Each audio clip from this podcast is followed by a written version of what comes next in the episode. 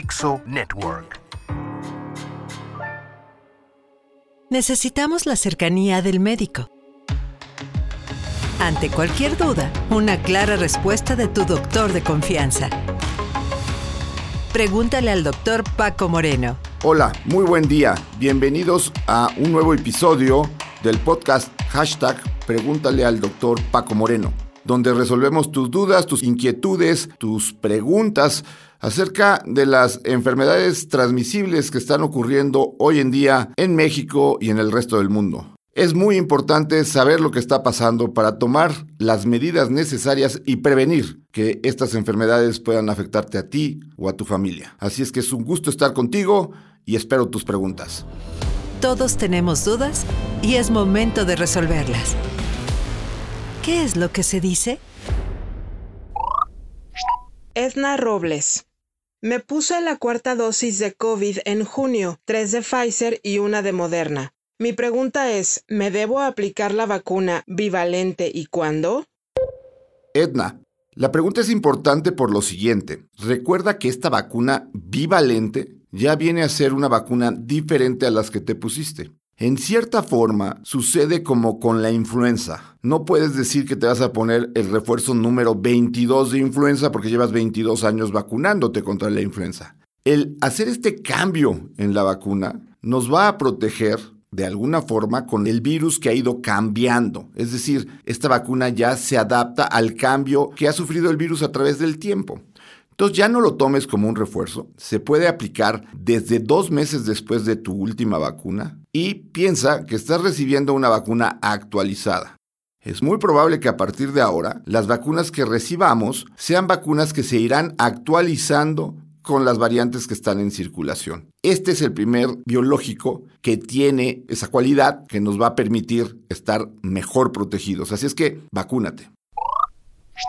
Mirella B. Tengo cuatro dosis de vacuna, dos Pfizer, Moderna y Pfizer, la última en junio. No puedo ir por la bivalente. ¿Con eso estoy protegida para el invierno? Uso cubrebocas todo el tiempo fuera de casa. Mireya, bueno, te felicito por tener tu esquema de vacunación completo. Lo que se ha observado a través de diferentes estudios es que el número de anticuerpos y por lo tanto la protección inmunológica parece ir disminuyendo aproximadamente a los seis meses de la última aplicación de la vacuna. Así es que si te pusiste tu vacuna en junio, estás protegida hasta diciembre. Si eres menor de 50 años, probablemente tu protección sea aún mayor.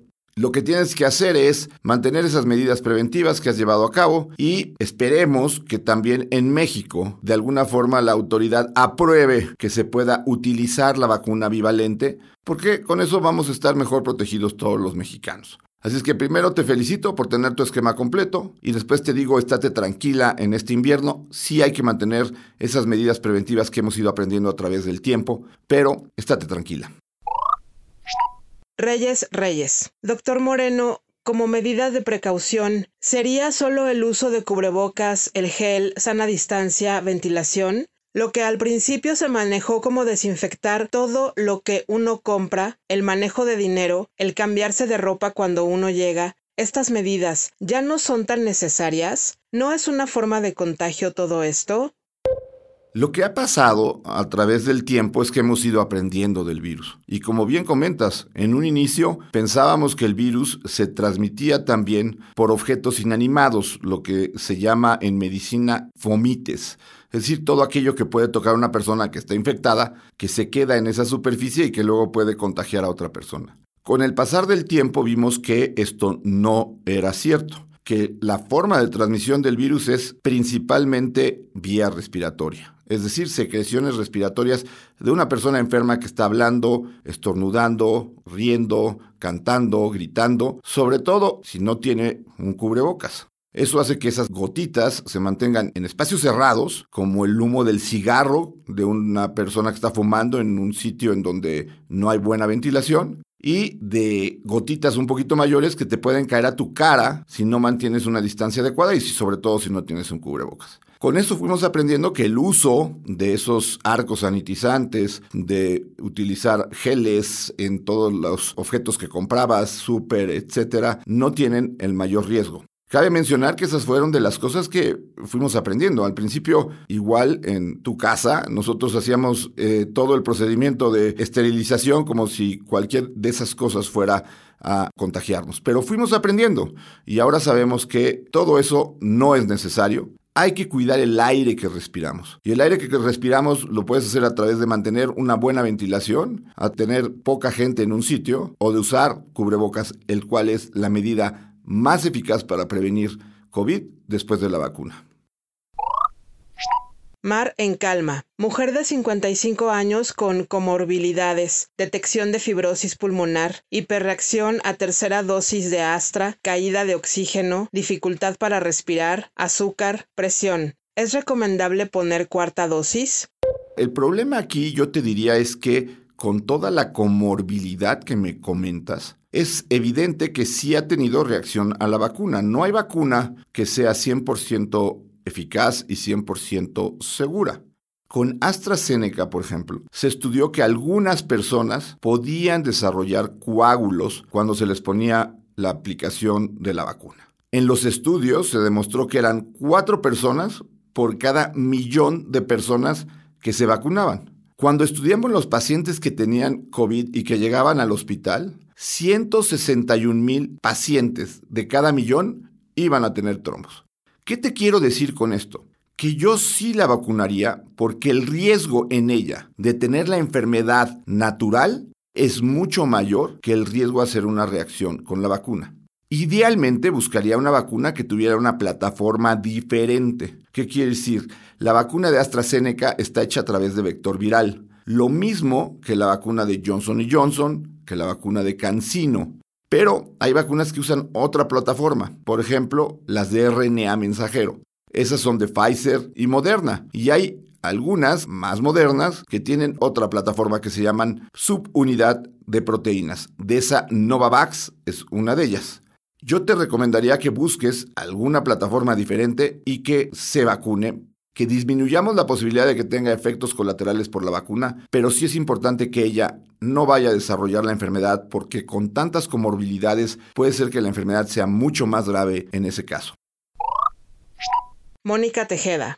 ¿Cómo saben los que hacen la vacuna de la influenza las cepas que debe incluir cada año? ¿Las vacunas que están poniendo en el IMSS este año traen suficiente protección? ¿Qué diferencia hay con las particulares?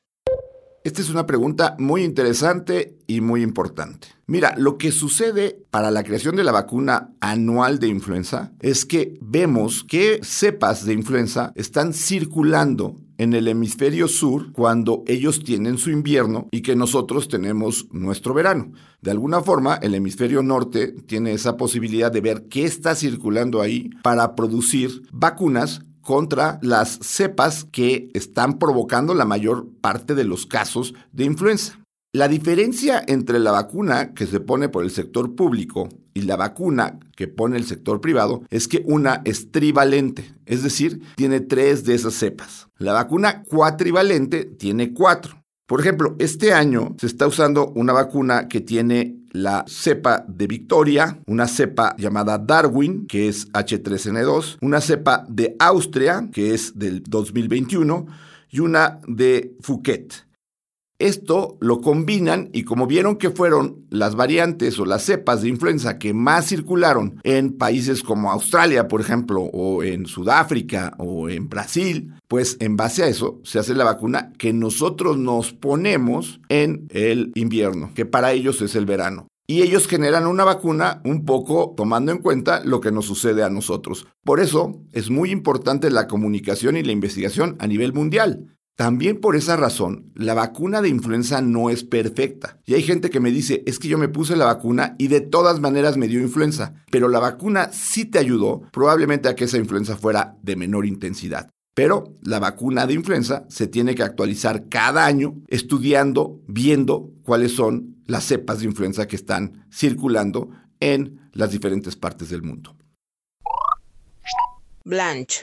¿Es bueno ponerse la vacuna de influenza al mismo tiempo que el booster bivalente o es mejor esperar a inocular por separado y cuánto tiempo dejar pasar entre ambas dosis?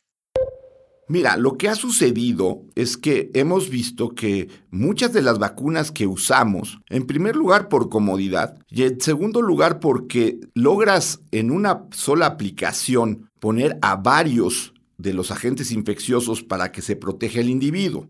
Por ejemplo, hay una vacuna hexavalente para los niños. Hexavalente quiere decir que tiene seis diferentes organismos que pudieran infectar al niño con lo que se decidió si la vacuna bivalente de COVID se podría poner con la vacuna de influenza es seguridad. Y se vio que sí, que tú puedes poner un brazo para que te pongan la de COVID y puedes poner el otro brazo para que te pongan la de la influenza. No vas a tener mayor reacción y sí vas a tener una respuesta inmunológica que va a cubrir a las dos virus respiratorios que están pues causando la mayor morbimortalidad en este invierno. Seguramente pronto, y espero que esto suceda a lo mejor el año que entra, incluso se van a añadir un virus a estas vacunas que se llama virus sincicial respiratorio y que afecta más a los niños. Y lo que vamos a tener es una vacuna que tenga la aplicación de las tres, de los tres tipos de virus en la misma vacuna, ya sea nasal o intramuscular. Pero lo que trata de hacer la ciencia es cuidar la seguridad, pero también facilitarle al ser humano a que se puedan poner estas vacunas y no tengan que estar haciendo viajes y viajes y viajes a las clínicas de salud donde se ponen estas vacunas. Así es que si tienes la oportunidad, pon un brazo para una, el otro para la otra y vas a estar bien protegido este invierno. Manuel Herrera. Me apliqué hace un mes la cuarta dosis de COVID y a la semana me dio reacción leve, mareo, aumento de PA y mejoré. ¿Ya me puedo aplicar la de influenza? Ya te puedes aplicar la de influenza y en tu comentario lo que me llama la atención, Manuel, es que hayas tenido una reacción hasta tanto tiempo después de haberte aplicado la vacuna de la COVID-19. Habitualmente las manifestaciones ocurren las primeras 24, máximo 48 horas y son malestar general, fiebre, dolor muscular, pero es raro que tengas manifestaciones tardías. Independientemente de eso, te puedes poner la vacuna de la influenza y no vas a tener ningún problema y la gran ventaja de estar protegida contra los dos virus respiratorios más importantes que van a estar circulando en este invierno en nuestro país. Los informantes. Me gustaría que hablara del esquema de vacunación. ¿Cuántas vacunas y refuerzos debemos tener? ¿Seguimos poniéndonos refuerzos? ¿Cada cuándo? Los informantes. Mira, lo que pasa con esta pregunta, y es interesante, es que si tú me hubieras hecho esta pregunta en septiembre del 2020, cuando pues, se puso ya en marcha eh, los últimos estudios clínicos previos a que se autorizaran las vacunas, te hubiera dicho que seguramente iban a ser dos dosis, porque así estaba diseñada la vacuna, y que con eso iba a ser suficiente. ¿Por qué? Porque nadie pensaba que 34 meses después de que había iniciado la pandemia, siguiéramos con un elevado número de casos nuevos en el mundo. Seguimos en pandemia mientras más se prolongue la pandemia, pues va a haber mayor necesidad de ponerse otras dosis. Esto también ha ocurrido debido a dos situaciones. Una, el virus ha ido cambiando conforme ha pasado el tiempo.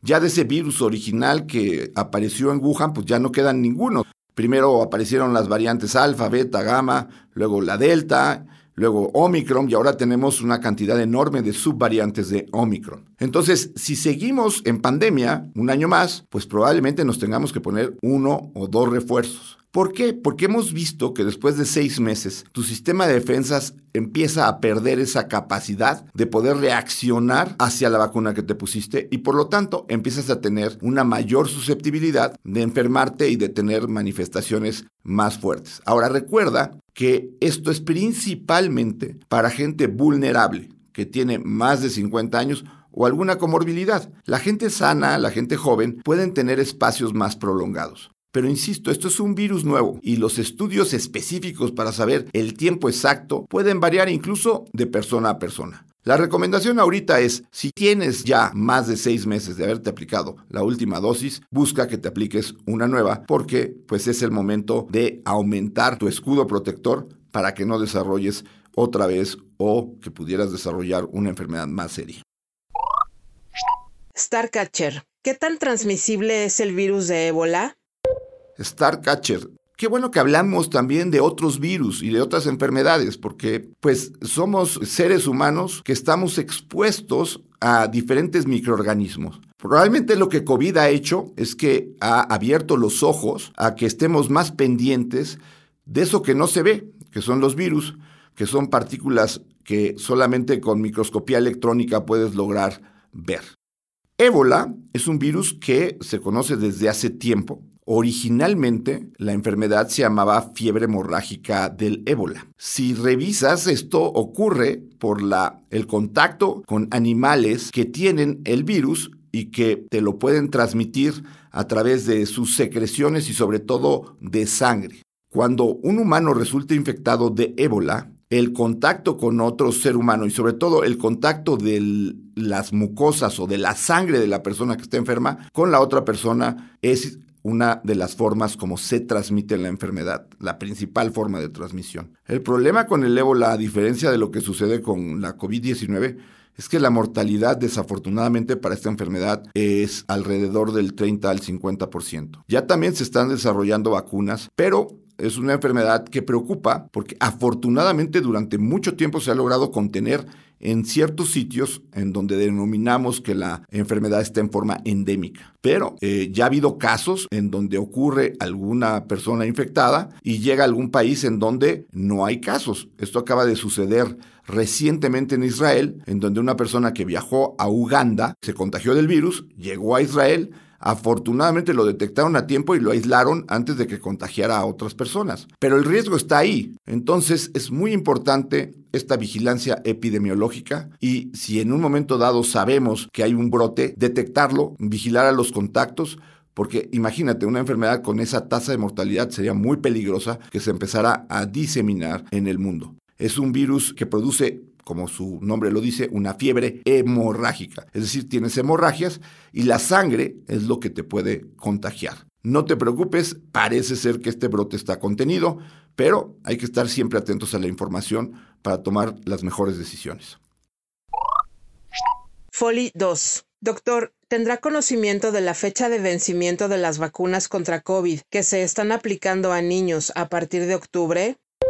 Mira, no tengo el conocimiento eh, preciso, pero lo que te puedo decir es que la farmacéutica es corresponsable. Entonces no permitirían que se pusiera una vacuna que estuviera ya con una fecha de caducidad, que estuviera evitando que el biológico fuera activo, porque también va la reputación de la farmacéutica.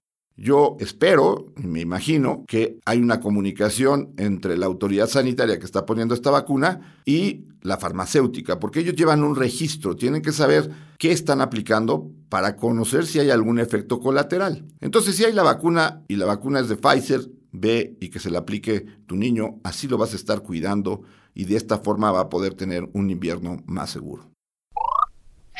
Eduardo Íñigo. Hace tres meses recibí mi trasplante de hígado en Mount Sinai. Hace mes y medio se enredó mi intestino en hernia, cirugía de emergencia y mocharon 35 centímetros de intestino. Hace cinco semanas positivo a COVID, a pesar de tres vacunas. Por medicamentos y cirugías, sistema inmune bajo. Hoy sigo positivo. ¿Hasta cuándo? Eduardo, Tú eres uno de estos casos complicados a los cuales nos hemos enfrentado los médicos. En primer lugar, yo te diría que eres un guerrero y te felicito porque pues has podido sobrepasar enfermedades complicadas. Tienes un trasplante de hígado y además tuviste una obstrucción intestinal que requirió que cortaran una parte de tu intestino. Y sí, las medicinas que utilizas para que no rechaces ese hígado que te trasplantaron baja tu sistema inmune. Y eso hace que la infección por la COVID-19 pueda ser más grave. Aquí lo que te está sucediendo es que estás teniendo una expresión, es decir, a través de la prueba de virus que se ha prolongado más allá de lo habitual. Ahora déjame te cuento, la prueba que se realiza para detectar este virus puede detectar únicamente fragmentos virales. Así es que si tú ya no tienes síntomas, lo más posible es que esta prueba que te está dando positiva sea realmente lo que consideraríamos una falsa positiva. ¿Por qué? Porque ya son solo fragmentos virales. Esto lo aprendimos porque cuando se prolongaban casos como el tuyo, se cultivaba el virus y si el virus crecía, querría decir que el virus estaba activo. Y en muchos de los casos lo que sucedía es que la persona seguía eliminando pequeños fragmentos del virus que sí daban la positividad de la prueba, pero que no contagiaban. Entonces, si tú estás asintomático, aunque tengas la prueba de PCR positiva, puedes salir y no eres ninguna amenaza pública y pues a seguir luchando. Tú eres un ejemplo de lo que es querer vivir y sobre todo de intentar protegerte para estar mejor siempre. Así es que muchas felicidades y a seguir.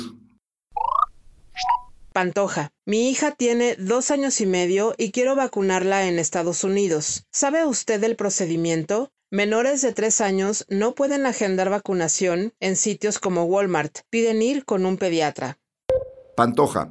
El procedimiento es, tú tienes que meterte a una página y lo que es diferente a la vacunación del adulto es que los hacen en las vacunas, la vacunación en centros que tienen la posibilidad de atender al niño, al bebé o al infante en un lugar cercano a donde se va a poner la aplicación. ¿Qué quiere decir esto? que muchos de los sitios donde se pone la aplicación, como los supermercados o como algunos sitios de autoservicio, pues no tienen evidentemente el hospital al lado. Con los niños han sido mucho más cuidadosos. Pero si tú te metes a la página del sitio de la ciudad en donde vas a querer vacunar a tu bebé, vas a encontrar que hay sitios especiales donde se aplica. Y te van a pedir que estés unos 30 minutos después de que le aplicaron la vacuna para ver que no haya ninguna reacción.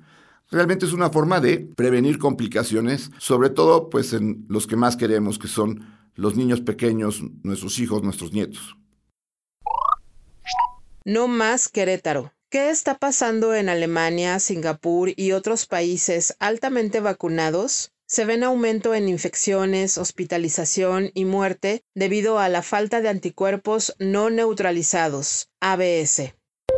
Muy buena pregunta. Y lo que está sucediendo en efecto es que a diferencia de lo que había venido sucediendo en los meses anteriores, en donde había una variante o un par de variantes que eran las que predominaban en la población, inicialmente tuvimos la variante de Wuhan, la original, después tuvimos estas alfa, beta y gamma, después llegó Delta, que era la de la India, y desplazó a las otras tres, entonces nada más predominaba Delta y después llegó Omicron y de alguna forma desplazó a Delta.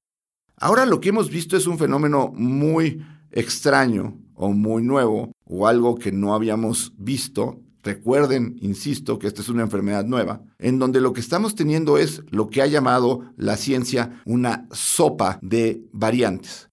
Es decir, en diferentes países se han detectado diferentes subvariantes, algunas de las cuales están produciendo más reinfecciones e incluso infecciones en personas vacunadas. Ahora, también lo que se ha visto es que la mayor parte de las personas que están siendo hospitalizadas sobre todo en Europa, que es donde se tiene más conocimiento, son personas que no fueron vacunadas, que nunca recibieron la vacuna o que ya pasaron más de año, año y medio de haberse puesto un refuerzo. Es decir, de alguna forma personas que pensaron que ya no era necesario vacunarse. Y eso está provocando un aumento en las hospitalizaciones. Además de que hay que mencionar, Europa se quitó el cubrebocas y las medidas preventivas a destiempo, cosa que ojalá y nosotros no hagamos. Vean la diferencia entre lo que pasó en el funeral de la reina Isabel en donde prácticamente todos los ingleses y los viajeros estaban sin cubrebocas y después de esto se vino un pico de contagios por COVID-19 contra lo que pasó en el funeral del primer ministro en Japón, en donde todos tenían cubrebocas, porque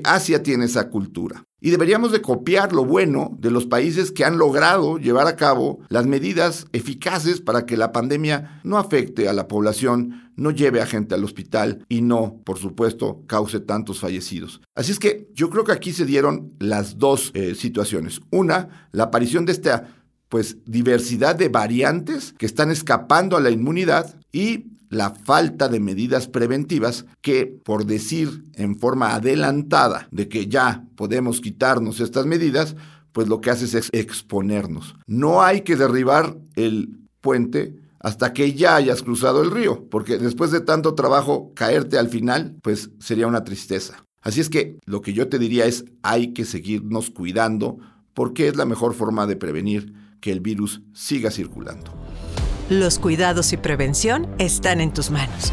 Acércate a tu doctor de confianza e infórmate. ¿Qué es lo que tienes que saber?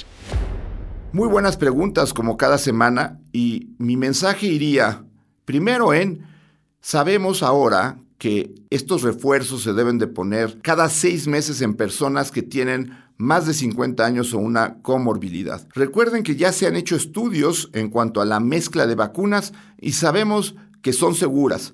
Es decir, mezclar las vacunas no te van a provocar un daño. Y eso es una buena noticia, sobre todo en nuestro país, donde no tenemos la disponibilidad de ponernos la vacuna que nosotros querramos. Tenemos que recibir la vacuna que está disponible. Pero si tienes más de 50 años y tienes alguna comorbilidad, ve y vacúnate después de seis meses del último refuerzo. El segundo mensaje es que empieza a haber un poquito de preocupación hacia qué va a pasar este invierno. Lo más seguro es que tengamos un repunte en el número de contagios, pero también va a depender mucho de nosotros, de la sociedad misma, qué tan alto va a ser ese número de contagios. ¿Por qué? Porque si logramos llevar a cabo esas medidas preventivas que llevamos meses practicándolas y seguimos usando los cubrebocas en espacios cerrados, ventilando espacios, manteniendo distancia, evitando ir a aglomeraciones si no es necesario, pues vamos a tener un número menor no solamente de casos de COVID-19, sino también de influenza y de otros virus respiratorios. Por eso, en mis redes sociales van a ver que he puesto un hashtag yo sigo usando cubrebocas, porque creo en el cubrebocas y considero que es una buena medida. Y el tercer punto es, tenemos que empezar a estar más atentos a lo que sucede en cuanto a la transmisión de infecciones poco comunes en algunas partes del mundo. Recuerden que el mundo ahora está más comunicado que nunca en la historia. Puedes viajar a cualquier parte del mundo 24 o 36 horas. Vas a estar en Australia, Nueva Zelanda o en el lugar que tú me digas, puedes llegar máximo en dos días. Y eso también tiene la desventaja de que si hay en algún sitio una infección por un virus extraño que se pudiera contagiar, pues puede ocurrir que haya la diseminación que vivimos, y el ejemplo más claro ha sido lo que ocurrió con COVID-19. Recuerden que empezó en Wuhan, luego afectó China, luego Asia, luego Europa y luego América. Entonces, estar pendientes de las noticias, de lo que sucede en otras partes del mundo, con enfermedades ya sean nuevas o estas llamadas reemergentes, quiere decir que están ahí y que de repente empiezan a tener un aumento en el número de casos. Lo más importante es estar informado y para eso es este podcast. Hashtag pregúntale al doctor Paco Moreno. Aquí te daremos la información científica con la mayor veracidad que existe. ¿Por qué? Porque quiero que estés protegido, que no tengamos otra pandemia como la que hemos vivido y que te sientas tú seguro de poder hacer tus actividades. Sígueme en mis redes, en Twitter, arroba DR Paco Moreno 1, en Instagram, DR Paco Moreno 1 y te invito a que a partir del día 24 compres el libro Historias de una pandemia para que veas que esta enfermedad no solamente afectó a nuestro país, afectó a muchas partes del mundo. Para que también escribas en el último capítulo tu historia. Si compras el audiolibro, al terminarlo de oír, agarra una libreta y escribe cómo viviste esta pandemia. ¿Por qué? Porque lo que yo quiero es que esto no se olvide. Tenemos que tener memoria de lo que ha pasado, porque no podría haber una mayor tragedia que haber vivido esta catástrofe y perderlo en la memoria. Tenemos que recordar lo que hemos vivido. Es la única forma de no volver a cometer los errores que nos llevaron a que se calcula en el mundo haya habido más de 20 millones de personas que fallecieron por COVID-19. Más de 20 millones en pleno siglo XXI. Así es que hay que guardar los recuerdos, tenerlos ahí presentes, escribirlos, leerlos de vez en cuando y acordarse de nuestra vulnerabilidad. Eso nos va a hacer mejores seres humanos. Nos vemos en el próximo capítulo de hashtag Pregúntale al doctor Paco Moreno. Ante cualquier duda, una clara respuesta. Pregúntale al doctor Paco Moreno.